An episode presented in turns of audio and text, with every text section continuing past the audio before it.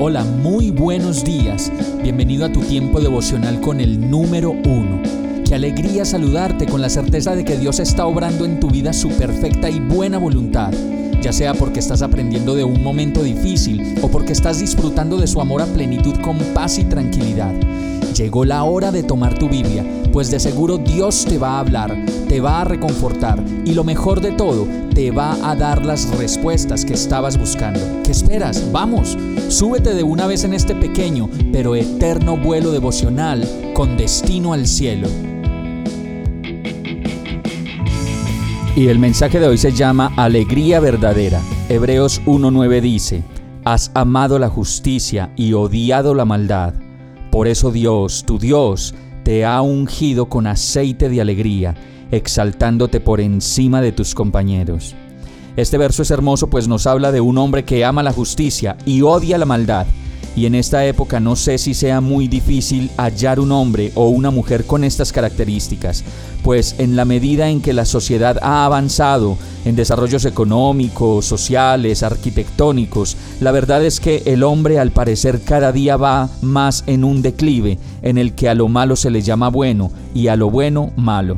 De todas maneras, yo creo que en la humanidad y en esta ciudad aún quedan muchos hombres y mujeres buenos que aman la justicia y por eso mismo no andan señalando a nadie ni hablando mal de ninguna persona y mucho menos criticando lo que los demás hacen. Y en este caso, la palabra dice que por hallar los justos reciben una alegría que no se compara con las alegrías pasajeras que podemos experimentar sino que es una alegría permanente, constante, que no se puede comprar en ninguna parte y que solo se logra cuando se tienen convicciones profundas de la justicia de Dios. Termina el verso diciendo que por eso podemos ser exaltados por encima de nuestros compañeros y eso es una señal de que el bien siempre triunfará sobre el mal y que en medio de todo lo que podamos ver mal a nuestro alrededor, al que hace lo bueno se le nota en la mirada, en el semblante y en la vida que lleva. Vamos a orar. Amado Señor, enséñame tu palabra.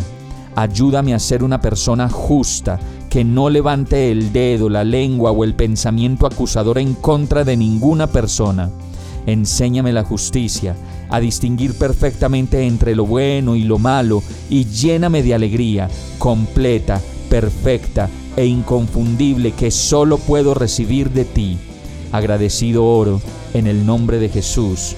Amén. Hemos llegado al final de este tiempo con el número uno.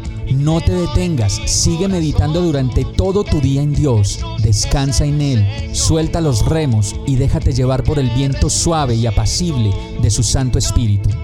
Solo compártelo con quien lo necesite y ames. Hoy, de la mano de Dios, todo será un gran día. Para más información visita nuestra página www.iglesiabierta.com o llámanos al 313-334-0116.